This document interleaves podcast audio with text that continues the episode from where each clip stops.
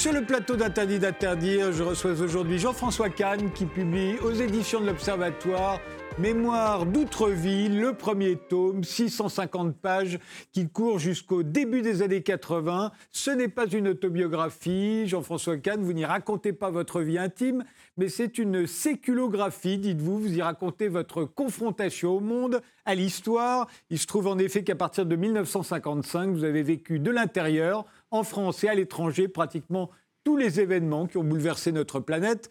Mais commençons, comme c'est la tradition dans cette émission, par une image de notre époque. Voici celle que vous avez choisie. Ce sont des, gens avec des masques. Ah oui, je pense que ce qui restera, enfin, à l'époque euh, vraiment d'aujourd'hui, hein, bah, c'est ça. C'est jamais on aurait imaginé. On vous l'aurait dit, vous ne l'auriez pas cru dans, euh, il y a dix ans que tous les Français seraient masqués. Voilà, vous ne l'auriez pas cru. On s'était habitué à l'idée que les Asiatiques puissent l'être depuis le SRAS, euh, dans les aéroports au début des années 2000. On ne, on cessait de rencontrer des gens avec des masques, mais ils venaient tous d'Asie. On n'aurait pas pensé que ça pouvait nous, nous prendre à nous aussi. Non, ah, on n'aurait jamais imaginé. De toute façon, je n'aurais jamais imaginé, parce qu'au début on a dit ah, les Français sont indisciplinés, etc. Attendez, compte tenu de la réputation des Français, j'aurais jamais cru qu'ils seraient aussi disciplinés. Euh, pendant quasiment un an et demi. Comme quoi, quand on a peur, hein, on change. ouais, attendez, quand on a peur ou peur pour les autres, quand même. Oui, c'est la même chose. Au fond, c'est la même chose. Eh bien, commençons.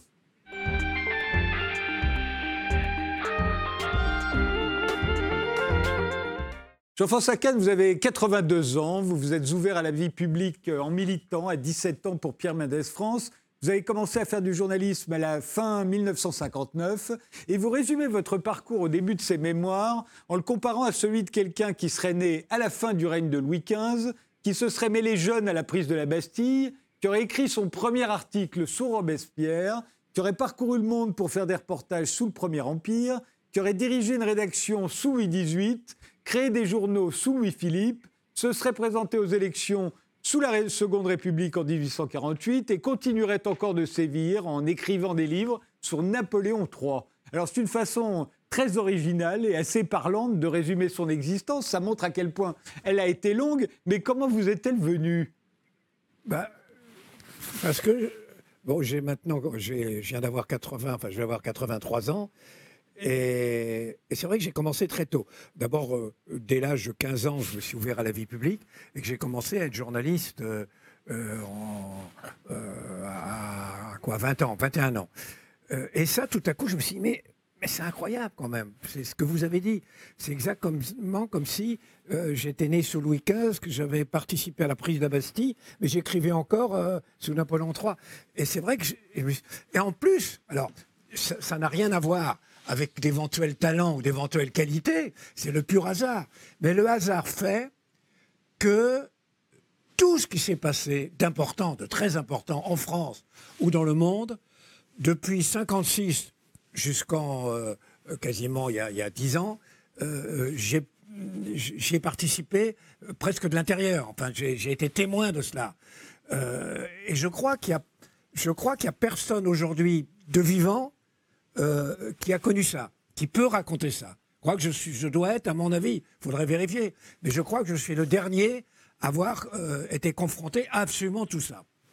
Alors, ce qui est drôle, c'est que ça donne quand même rien que le premier tome, 650 hein, pages, c'est très épais. Mais je me suis dit, si vous aviez été l'autre homme, celui qui était né à la fin du règne de Louis XV, qui avait vécu la Révolution, l'Empire, la Restauration, la Seconde République et le Troisième Empire, ce serait un livre encore plus gros.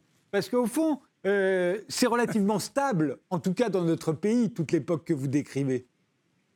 Bah, remarquez, c'est gros. Je vous signale que Chateaubriand, a vécu, a vécu lui aussi, enfin, qui a vécu une période très très longue. c'est assez gros, les mémoires d'outre-tombe. Donc euh, c'est vrai que c'était une période incroyablement riche. D'autant que ma première confrontation, par exemple, à l'étranger, c'est la guerre d'Algérie. Euh, après, c'était la guerre du Vietnam. Après, enfin voilà. Euh, donc c'est assez normal que ça soit que ça soit assez gros. Ce que vous racontez qui m'a étonné, c'est quand vous faites vos premiers pas de journaliste à la fin des années 50, euh, dans les médias, euh, vous ne cessez de rencontrer, d'ailleurs souvent sans le savoir, euh, d'anciens collaborateurs alors que ce soit Lucien Combel, Alfred Fabrelus, qui y a encore, il y a François Brignot, puis il y en a plein dont l'histoire n'a pas retenu le nom. Et, vous dites qu'ils sont là, ils sont à la radio, ils sont dans les journaux, et il y a plein d'autres d'anciens résistants aussi, et ça les offusque pas du tout. Parce que il faut bien voir quand dans la période 56, 60, 61. On est 10 ans, 11 ans, 14 ans après l'occupation. Et, beaucoup des gens qui ont été actifs, alors ou dans la résistance ou même dans la collaboration, euh, sont toujours là. Et que beaucoup se sont recasés. Il y en a qui avaient fait de la prison, mais ils en sont sortis, ils se sont recasés.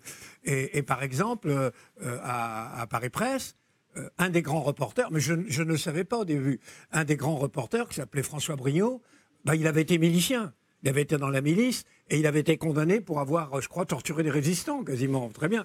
Mieux que ça, le patron du journal, mais j'en savais rien, le patron du journal et le, rédacteur en chef, le grand rédacteur en chef du journal, j'ai appris après, ils avaient été à la tête du Petit Provençal, euh, journal collaborationniste de Marseille, en 43.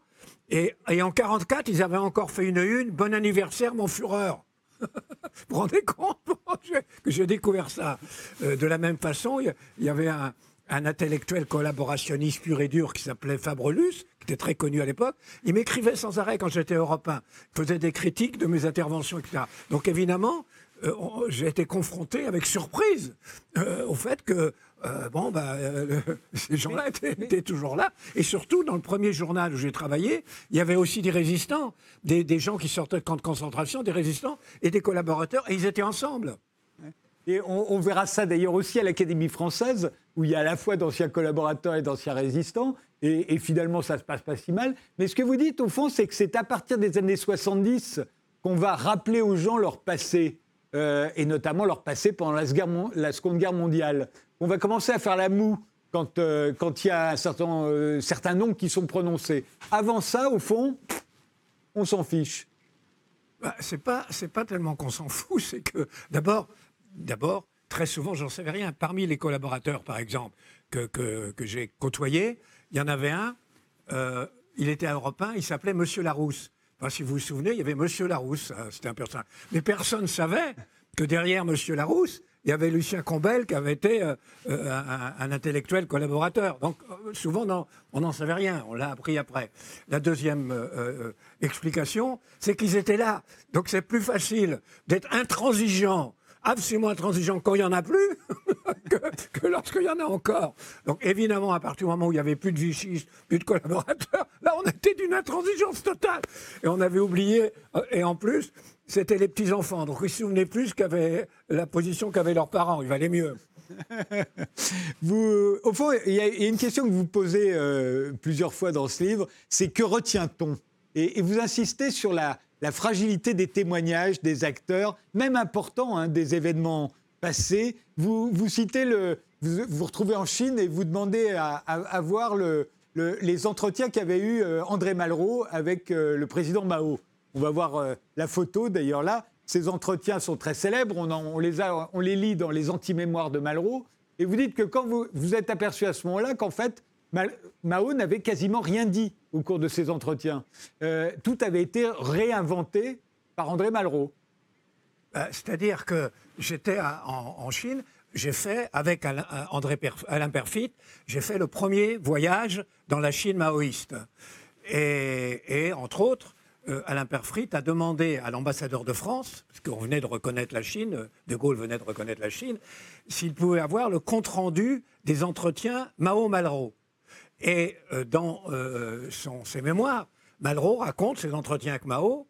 Et, il raconte un grand dégagement de Mao sur l'état du monde, la géopolitique, quelque chose d'absolument brillant, de considérable. Très bien.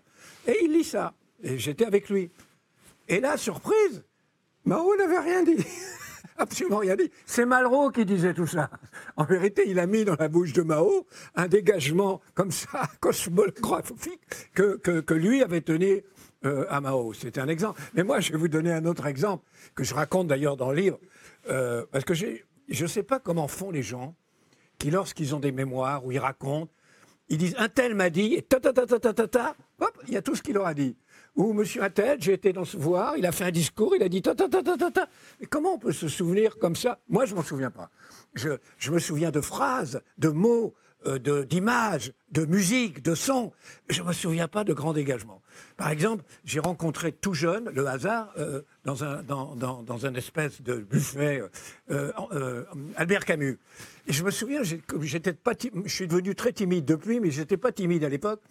Et donc, j'ai entrepris Al- Albert Camus sur, parce qu'il y a une chose qui m'avait frappé, c'est la légende de Don Juan qui un jour voit un, enterrement et dit qui on enterre, on lui, on lui dit c'est vous-même, c'est Don Juan. Et c'était des dédoublements, et je n'en vois pas. Et j'ai eu une longue conversation avec Camus là-dessus. Et je me souviens de rien.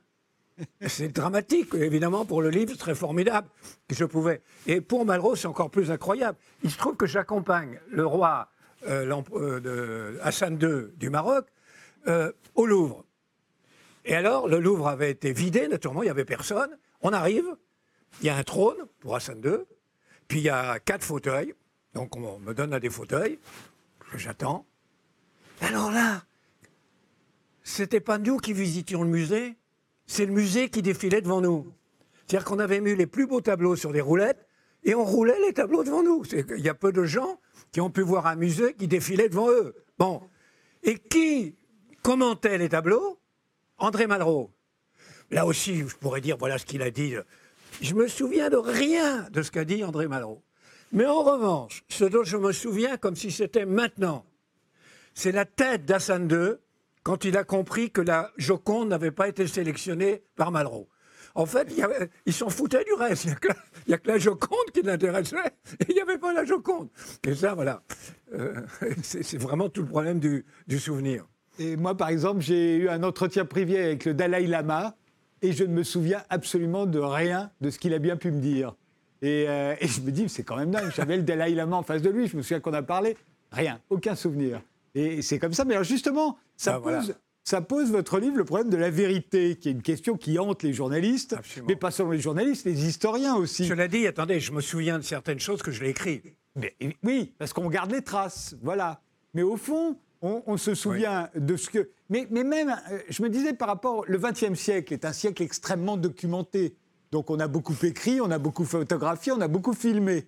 Euh, donc on a des, des points de repère. Mais quand on pense à la Révolution, par exemple, le nombre de rumeurs, de, désinformations, de fake news, comme on dit aujourd'hui, qui ont, euh, jalonné ces événements, comment peut-on aujourd'hui être sûr qu'il y a une vérité de la Révolution? Moi, c'est un problème qui me hante.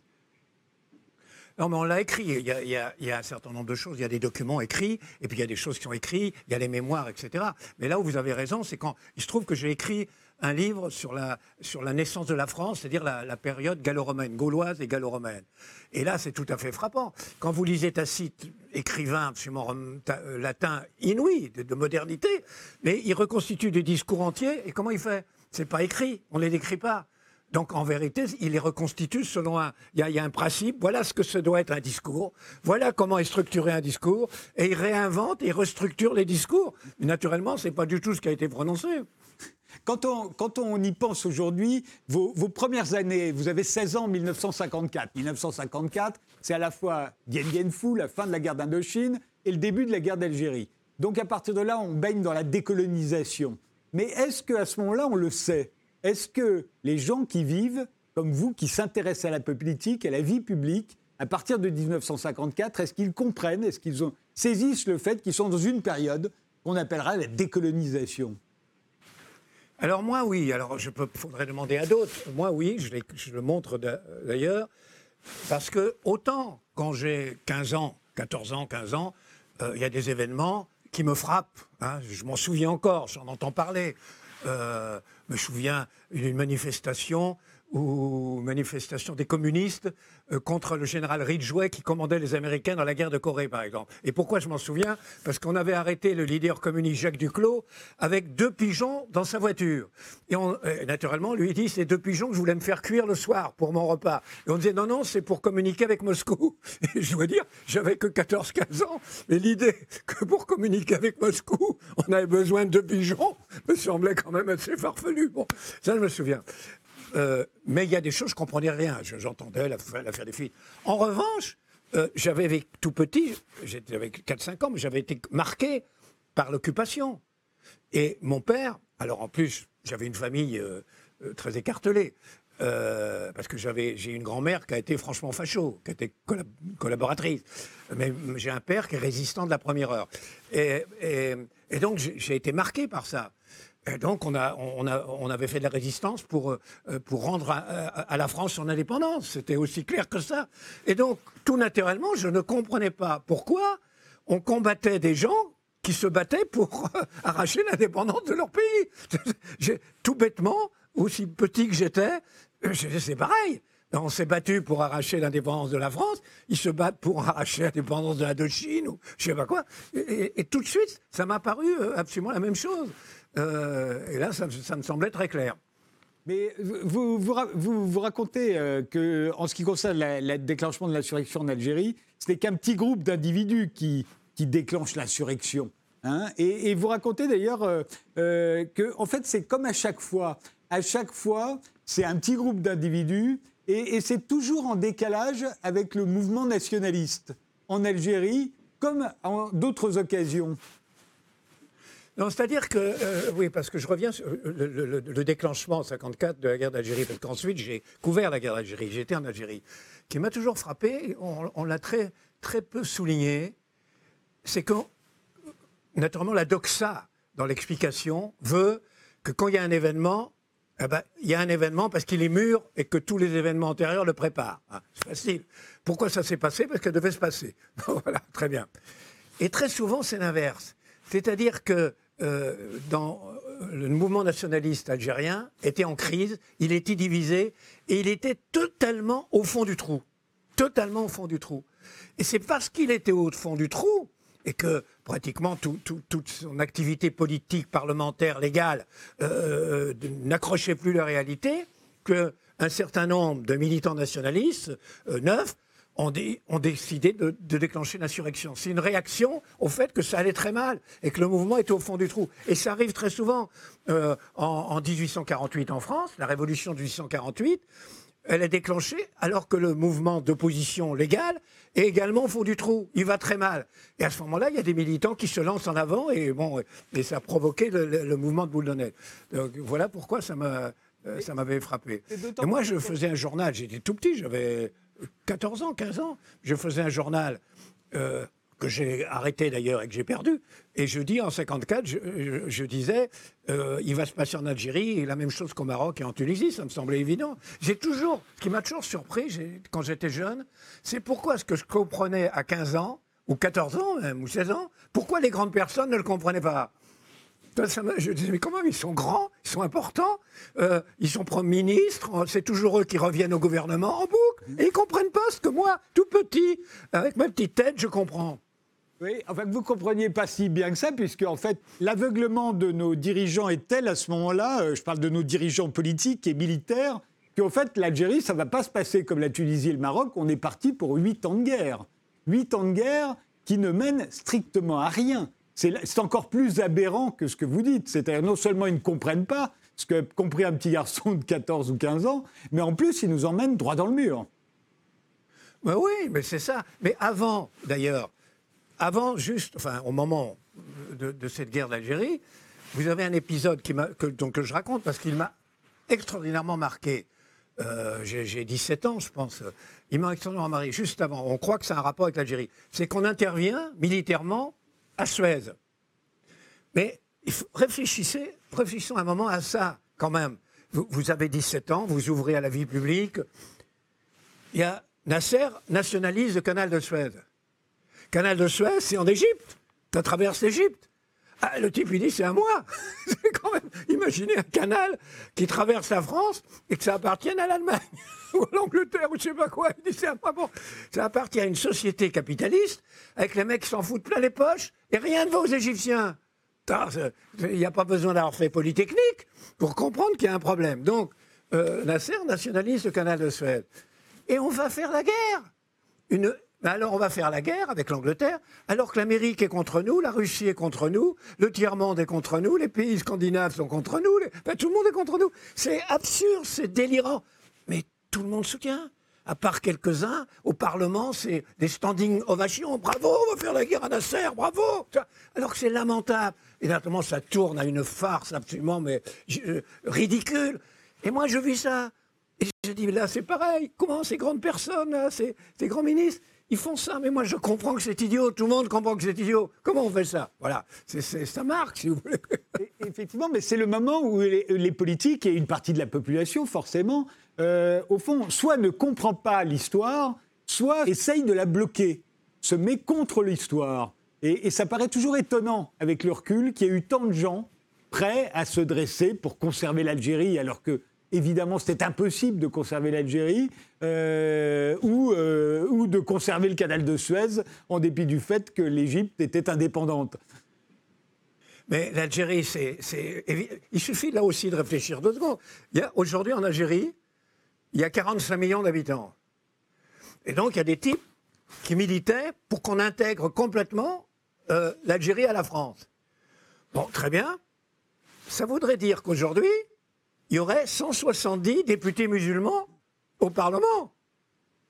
Ils voulaient ça? S'il y en a trois, déjà, ils trouvent que c'est trop aujourd'hui. 270 députés musulmans. Et, la guerre horrible qu'il y a eu en Algérie, elle aurait lieu en France. Mais comment, comment on peut ne pas voir une réalité comme ça? Euh, À l'époque, il y a quand même 10 millions de musulmans et, 1 million de, Français.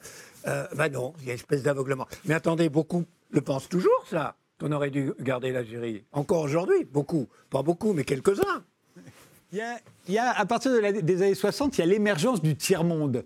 La date officielle, vous le rappelez d'ailleurs dans votre livre, c'est la conférence de Bandung en, 1960. Alors on va voir une photo de la, conférence de Bandung, mais justement c'est une photo où il n'y a personne d'assis. Parce que euh, ce, qui est, drôle avec la conférence de Bandung et avec l'apparition du tiers-monde, c'est que tout à coup, des gens dont on n'avait jamais entendu la parole, à qui on n'avait jamais fait attention, tout à coup commencent non seulement à parler, mais à s'agiter. Et ça, c'est quand même un mouvement extraordinaire qui va, qui va totalement bouleverser euh, euh, les années euh, du journaliste que vous êtes à, ce moment-là. Bah, ça, ça m'a, enfin, beaucoup aidé, si j'ose dire. C'est que quand, quand je, suis dans un journal qui s'appelle Paris Presse, c'est un journal de droite, hein, plutôt de droite, mais où on était extrêmement libre. Et donc j'ai 21, 22 ans. Ben, je suis de la génération où, naturellement, je suis sensible à ce qui se passe, c'est-à-dire cette émergence du tiers-monde. Mais eux, qui avaient souvent 40, ceux qui avaient 45 ans, ils comprennent rien. C'est un autre monde.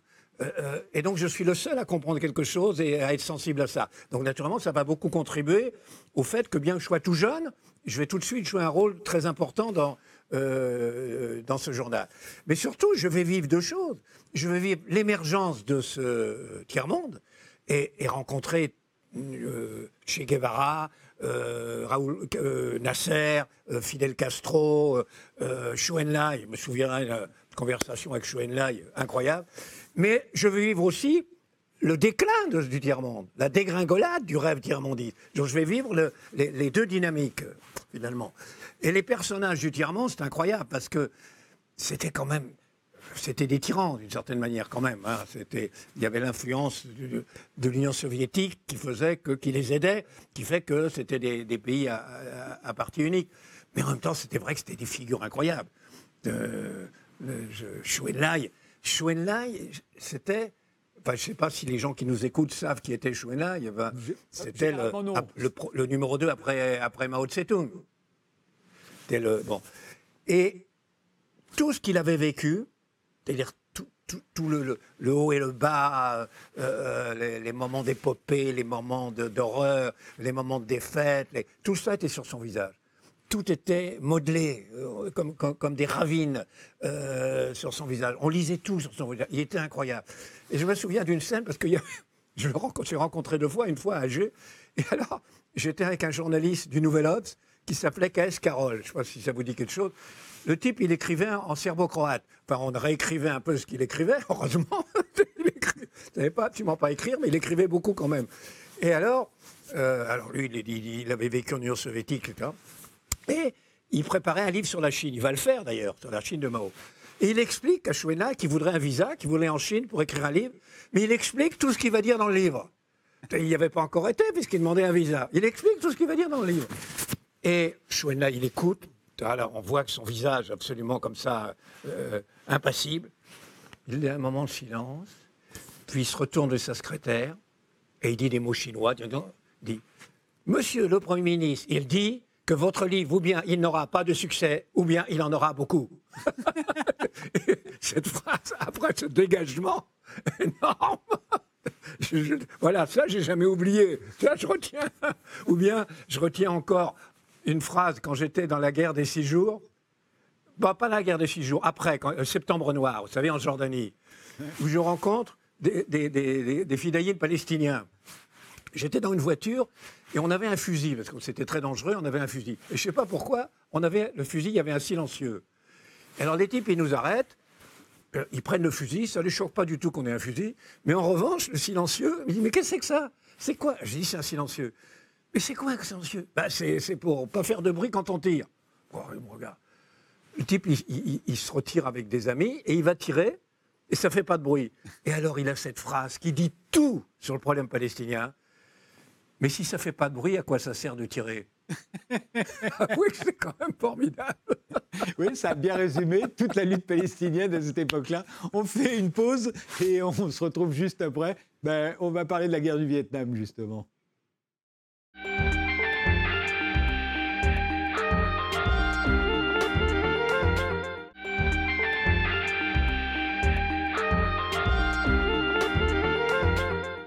Toute cette émission est consacrée au premier tome des Mémoires d'outre-vie de Jean-François Cagne. Il y a beaucoup, beaucoup de choses à raconter.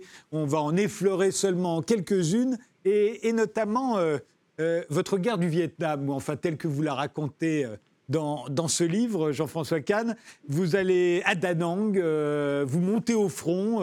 avec la cavalerie américaine, c'est-à-dire les hélicos, les fameux Chinook, euh, les hélicos qu'on a vus dans tellement de, films consacrés à la guerre du Vietnam. Vous, vous êtes dans une espèce de déchaînement de milliards, parce que ça coûte une fortune. Vous dites d'ailleurs le, le bidas américain, c'est un bidas de luxe. Euh, tout ça coûte extrêmement cher. Euh, en même temps, vous vous approchez au plus près. Là, l'histoire est en train de se faire. Vous approchez au plus près. Vous êtes au front. vous êtes habillé d'ailleurs en soldat américain. et je me demande si, au fond, en s'approchant au plus près, on y comprend mieux quelque chose. Je suis pas sûr. Est-ce que, en allant euh, sur le front avec les Américains, en voyant le débauche d'argent qu'ils dépensent, est-ce que vous pouvez comprendre qu'ils ne gagneront jamais? Alors là, en l'occurrence, oui, je le comprends parce que ne euh, faut pas être obsédé par le problème des déficits publics. Parce que je vais vous dire que il y avait une scène, il y a trois Gus sur une montagne qui tirent avec des vieux, euh, vieux fusils. Et alors là, boum, les canons, les trucs. Et je me dis, mais combien ça coûte? Combien ça coûte? Je vois défiler les dollars. Ils vont perdre. Si, si à chaque euh, troufion en haut qui leur envoie un pruneau, ils dépensent autant, ils vont perdre. Mais votre remarque, elle est très juste, elle est fondamentale dans ma, dans ma réflexion et mon expérience. Euh, on peut revenir au Vietnam, mais avant, justement, pour, qui, qui illustre très très bien ce que vous dites. Euh, toujours au moment de Septembre Noir euh, en, Jordanie. Il se trouve que j'arrive en Jordanie, on est dans un hôtel avec la presse internationale, quand éclate le conflit entre euh, les, les, Bedouins, enfin le roi, le roi de Hussein de Jordanie, et les Palestiniens. Bon. il se trouve qu'un un commando palestinien arrive dans l'hôtel et boucle l'hôtel. Et quasiment font prisonnier les, journalistes. Le hasard fait qu'une demi-heure avant, j'étais sorti, j'avais un rendez-vous. Donc j'étais sorti. Je sors.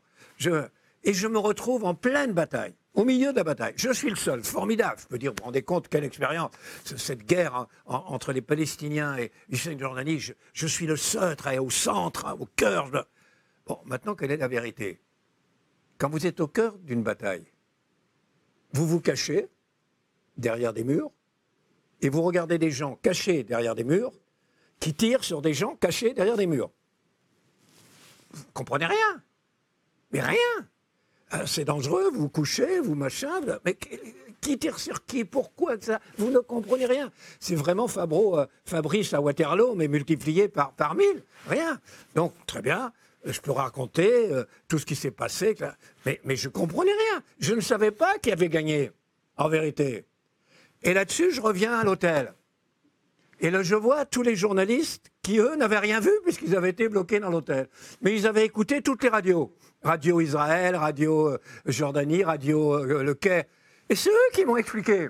Ils n'avaient rien vu, mais ils m'ont expliqué le sens de ce que j'avais vu parce que moi, je n'avais rien compris. Et eh ben voilà, très souvent, c'est ça la réalité. Et le Vietnam, euh, c'est ça aussi, on comprend rien, etc. Mais alors, moi, ce qui m'a frappé, le truc qui m'a le plus frappé au Vietnam, c'est que quand je vais au front, comme on dit, enfin, si on peut appeler ça le front, dans un hélicoptère, il y a un, journaliste américain qui vient vers moi et il commence à m'interviewer. Je dis, mais pourquoi il m'interviewe? Je ne sais pas. bon, interview. Vous êtes né où? Euh, euh, Qu'est-ce que vous avez fait comme métier? Quels sont vos livres préférés? Enfin, j'en sais pas. Bon. Et finalement, vous savez ce qui c'était, ce journaliste américain? C'était un journaliste américain dont le métier, il vivait de ça, c'était, quand il y avait une opération, d'interviewer tous ceux qui allaient en opération, des soldats, surtout des soldats, le soir, il allait voir les morts, la liste des morts. Quand il y avait un mort, par exemple, d'Alabama, il téléphonait au journal de l'Alabama et il leur proposait le dernier interview du mec qui avait été tué. il ne faisait que ça. et donc c'est pour ça qu'il m'interviewait. et c'est là on voit que c'était des bidasses de luxe. Parce que ça, c'est quand, même, quand même une sorte de service après-vente que l'armée américaine délivrait pour ses propres soldats. C'est quand même c'est beaucoup d'argent là aussi dépensé surtout, ce qui est, ce extraordinaire, c'est les briefings, parce que quand vous vivez, quand, vous vivez, c'est absurde. Ce que vous vivez euh, au front, c'est vraiment n'importe quoi. Puis après, vous arrivez au briefing, à, la base. Alors là, c'est rationalisé. Vous avez un colonel, vachement, avec une, euh, comme un professeur, avec une baguette. Il vous explique, et tout est en équation. Et on a tué. Et alors, tout est mis sur le même plan. On a récupéré 10 euh, mitraillettes, 5 fusils, deux banjos, parce qu'il se trouve qu'ils étaient tombés sur une, une, troupe du théâtre aux armées du Viet Cong. Donc deux banjos, et tout est sur le même, le même banc. Et on a tiré tant d'obus, tant de machins, tout est en équation. Ça ne correspond à aucune réalité, si vous voulez.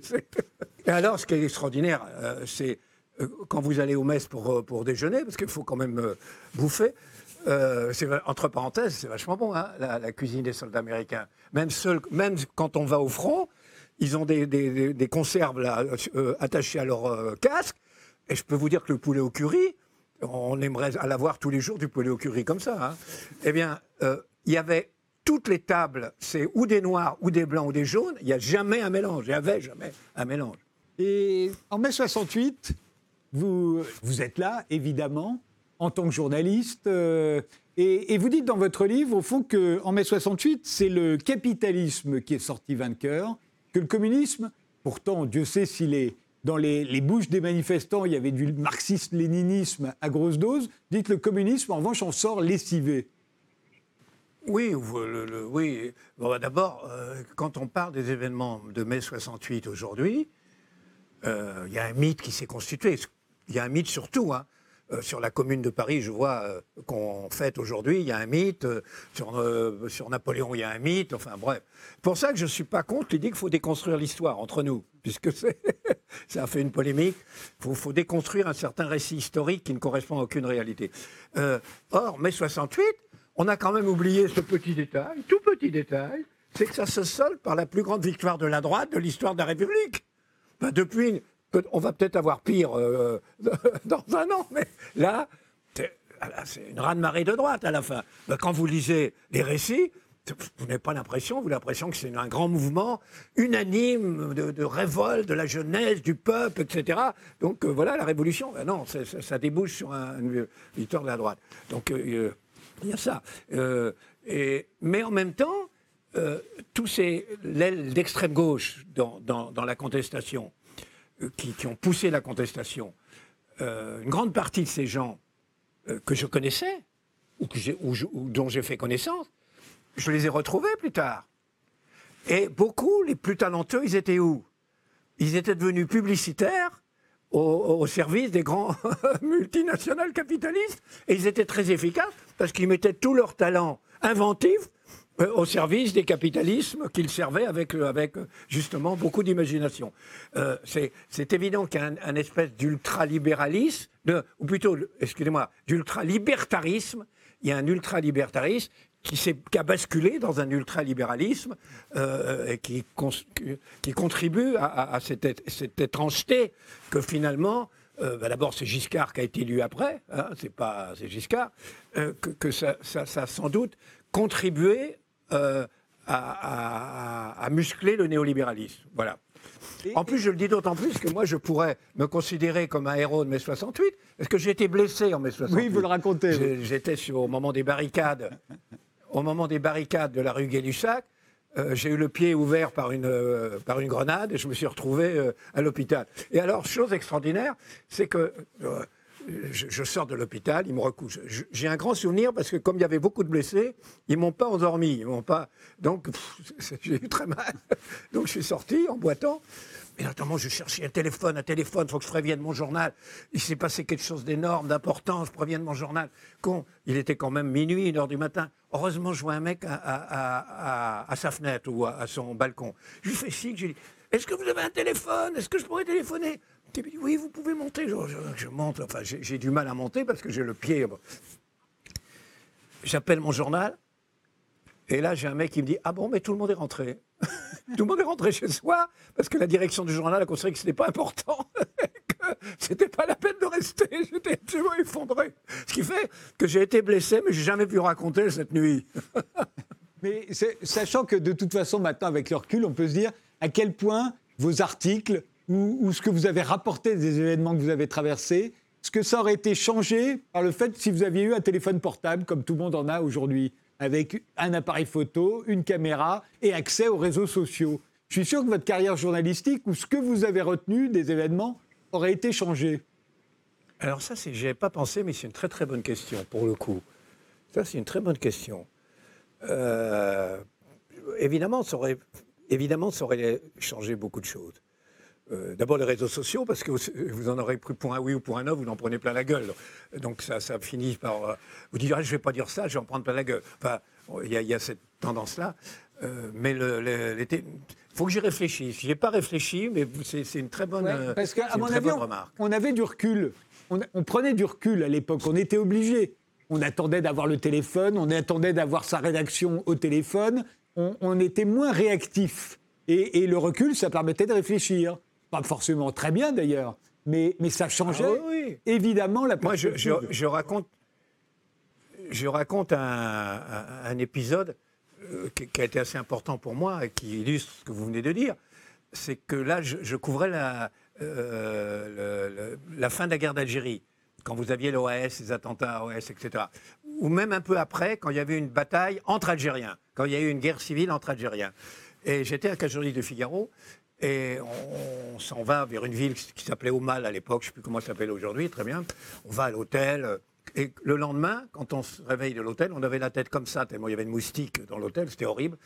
Euh, on se retrouve au milieu de, nouveau de la bataille. C'est-à-dire d'un côté, il y a une des armées, de l'autre, les autres armées. C'est-à-dire ils essayent de prendre la bombe.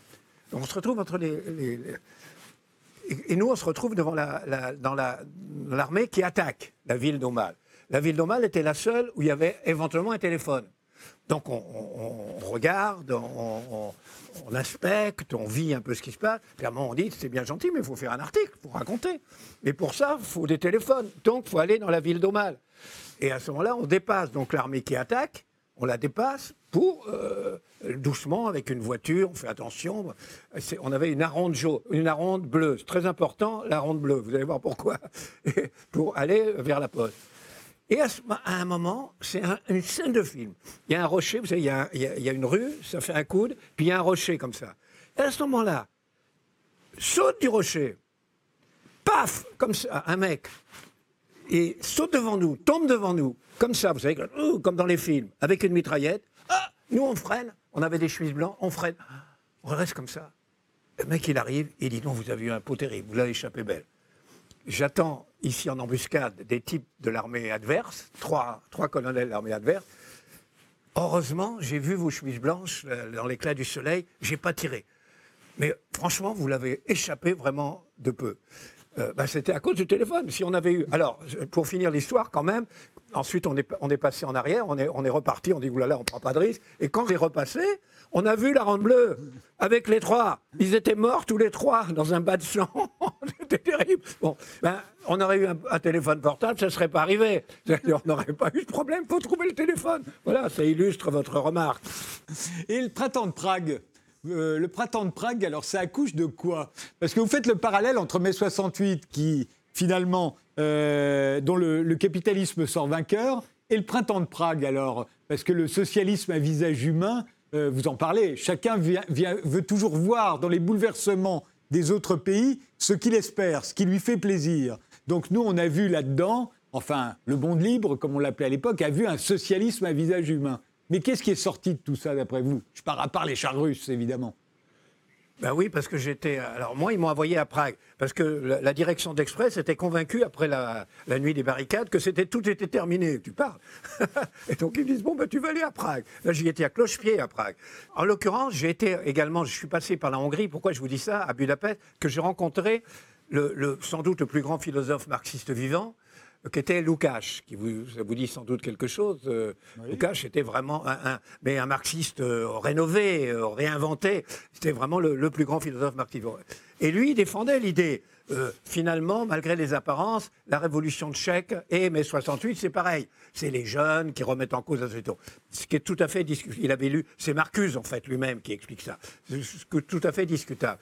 Mais moi, ce dont je me suis aperçu, mais pour l'écrire, c'était très difficile, sinon impossible, c'est qu'en fait, j'étais pour ce socialiste, pour dire la vérité. Je, vibrais pour l'idée d'un socialiste à visage humain, à mon âge, bien sûr. Et j'y allais comme ça, attends, je vais voir ça. Mais en vérité, c'était une petite minorité qui militait pour le socialisme à visage humain. C'était des intellectuels et c'était les journalistes qui s'étaient emparés des journaux. C'était très bien des journalistes qui s'emparent de leurs journaux. On en rêve. Mais imagine en France, il y a, il y a 30 ans, 40 ans, les journalistes se seraient emparés de leurs journaux, ben on aurait cru que la France était PSU. Parce qu'en gros, les journalistes étaient PSU. Donc, on aurait dit la France est PSU, mais elle n'était pas PSU. Et, et, en fait, la vérité, c'est qu'il y avait toute une fraction de la classe ouvrière qui était restée complètement communiste, néo-stalinienne. Il y avait toute une partie qui voulait revenir au libéralisme à l'occidental. Il y avait une partie qui était nostalgique de l'Empire austro-hongrois, etc. Il y avait des sociodémocrates à la Tony Blair et des, partisans d'un socialiste à visage humain, qui était une minorité formidable, courageuse, merveilleuse, mais c'était vraiment une petite minorité. Vous, vous allez vous retrouver à la tête de la rédaction des nouvelles littéraires euh, à, la, fin des années 70. Euh, au départ, c'est vraiment un journal littéraire. Vous allez en faire un, journal qui, qui, se, qui s'attaque à toute l'actualité. On voit là dans, une, une, restée célèbre. C'était le premier tour de l'élection présidentielle en 80. C'est un journal qui appartient à Philippe Tesson, qui est très à droite. Et vous, vous allez faire un vrai journal de gauche à ce moment-là, qui va plutôt faire la campagne de Mitterrand, alors que Philippe Tesson, au même moment, dans le quotidien de Paris, fait celle de Giscard. euh, comment à un moment, quand on, est, on devient le patron de son journal, on peut tout écrire, on peut tout faire. On a recruté ses, collaborateurs. Euh, est-ce qu'on n'a pas une trouille folle de se tromper? De tromper D'abord, quand j'ai créé les. Quand j'ai pris la direction, je fais un lapsus significatif, parce que c'est un peu comme si je l'avais recréé. Euh, quand euh, pris la direction des nouvelles littéraires, je l'ai complètement transformé. L'idée, c'était, c'est un journal qui tirait, euh, qui vendait à 1500 exemplaires quand je l'ai pris. Et on l'a conduit à 70 000 exemplaires. Je crois que c'est unique. une progression en trois ans comme ça, je crois que ça n'existe pas. Et là, on en a fait un journal euh, généraliste. Mais l'équipe, à l'origine, c'était une équipe de cultureux, comme on dit. C'est-à-dire théâtre, puis alors théâtre d'avant-garde, cinéma d'avant-garde, littérature d'avant-garde. Et tout à coup, je leur dis, on parle de tout. On parle de tout. Je me souviens, par exemple, euh, il y avait euh, celui qui faisait l'opéra, enfin la, musique lyrique. Euh, et, je lui avais dit, au moment des élections, tu suis bas, et alors tu le commandes comme si c'était un opéra. comment il est dans les aigus, comment il est dans les graves. enfin, tout le monde, tout le monde suivrait un candidat. Il y avait Combesco qui a été le, euh, prix Goncourt plus tard, euh, euh, qui suivait Chirac, il l'avait appelé Chichi. Il en parlait comme si c'était un ballet. Enfin bref, tout le monde, etc. Et j'avais recruté.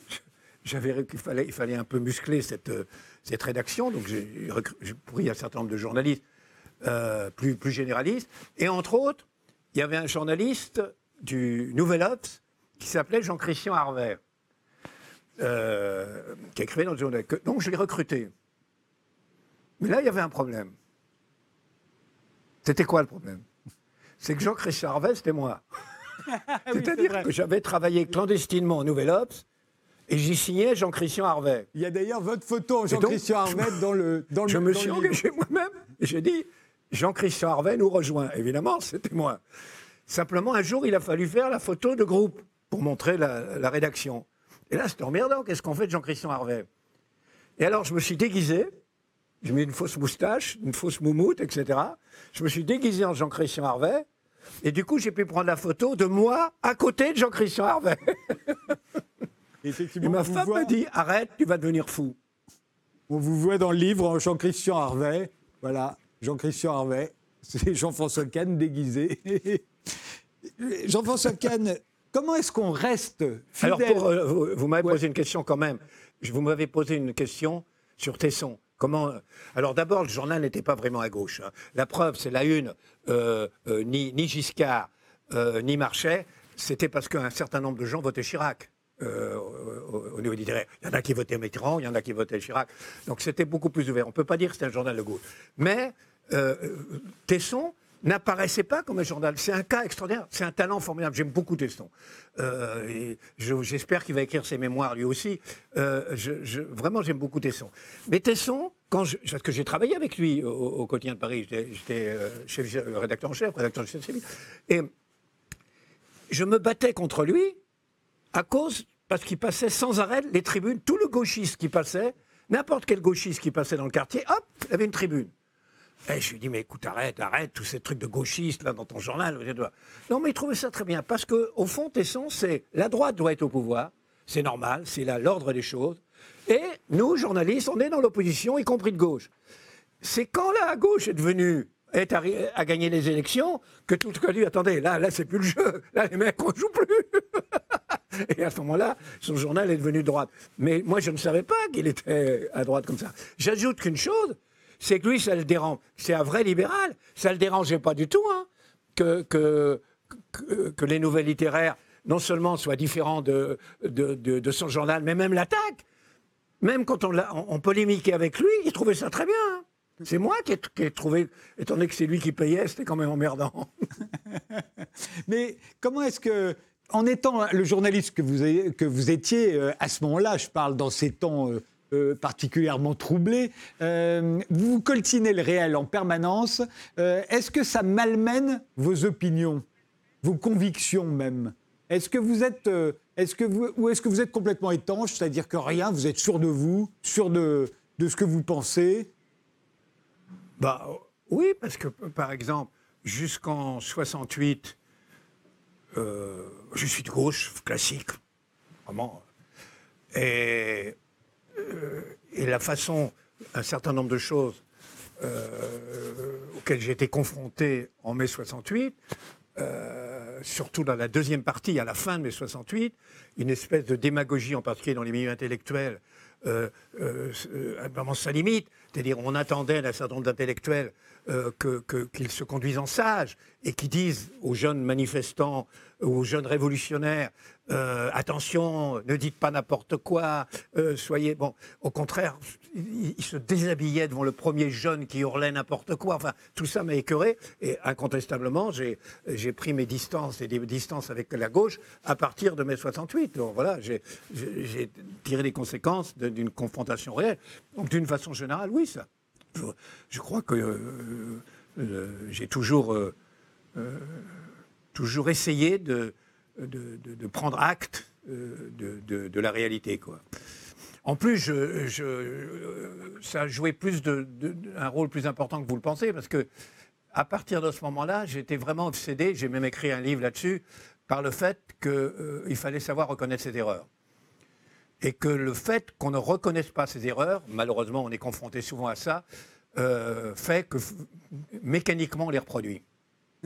Toujours. Une dernière question, Jean-François Kahn, sur Georges Pompidou, parce que c'est un président que j'aime beaucoup. J'étais tout enfant, moi, hein, à l'époque, mais, mais pour moi, c'est le, sous Pompidou que la France a été à la pointe de la modernité.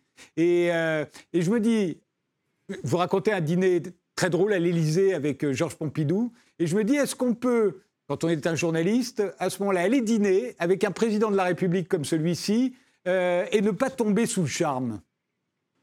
Alors là, c'est très intéressant, parce que d'abord, il se trouve que j'étais tellement intéressé par ce que m'a dit Pompidou lors de ce déjeuner à l'Élysée, où nous a dit, on était cinq ou six, euh, que je l'ai écrit, que j'ai tout de suite pris des notes. Donc là, pour le coup, je m'en souviens. C'est, pour moi, c'est un, souvenir très fort parce que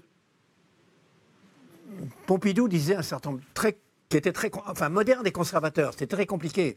Euh, il y avait une vision de la société chez lui qui était, par exemple, euh, moi je suis du côté de la province, qui est la France profonde conservatrice, contrairement à Paris, qui est d'avant-garde, qui est alors que les élections d'après vont montrer l'inverse, où c'est la campagne qui va voter à gauche et Paris va voter Chirac. Vous voyez, c'est un exemple. Bon, euh, très conservateur.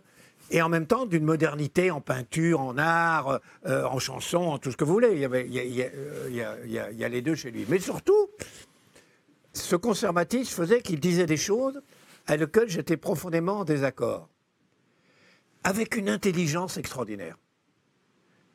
Et, j'étais fasciné par l'intelligence avec laquelle il disait des choses avec lesquelles j'étais en désaccord. Par exemple, évidemment, cette, idée qui l'obsédait qu'il euh, faut non pas adapter la voiture à Paris, mais il faut inventer, adapter la ville à la voiture. Ça, c'était vraiment, il l'a fait d'ailleurs, adapter la ville à la voiture. J'étais tout à fait opposé à ça. Et je crois que tout a montré que j'avais raison là-dessus. Mais il le disait avec une intelligence, un brio absolument extraordinaire.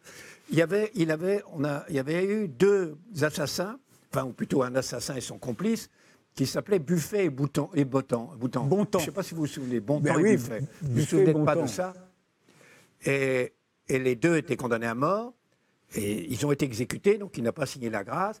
Il y en a un qui avait tué, et l'autre n'avait pas tué. Bon. Alors, naturellement, il y a eu toute une polémique, enfin, les deux, bon. Et il expliquait pourquoi, pour lui, le plus coupable, c'était lui qui n'avait pas tué. Parce qu'il n'a même pas pris le risque. En fait, il avait incité l'autre, il n'a pas pris le risque. C'était contestable, mais il, le disait avec une intelligence absolument extraordinaire. Tout. Euh, et donc, voilà, ça m'est resté parce que ça illustre le fait qu'en effet, on peut dire d'une façon incroyablement intelligente, il faut l'admettre, des choses avec lesquelles on est totalement en désaccord. Merci Jean-François Kahn. Mémoire euh, d'outre-vie, c'est le tome 1, seulement le tome 1. Il est intitulé Je me retourne sidéré et il vient de paraître euh, aux éditions de l'Observatoire. Merci d'avoir passé une heure avec nous, merci de nous avoir suivis et rendez-vous au prochain numéro.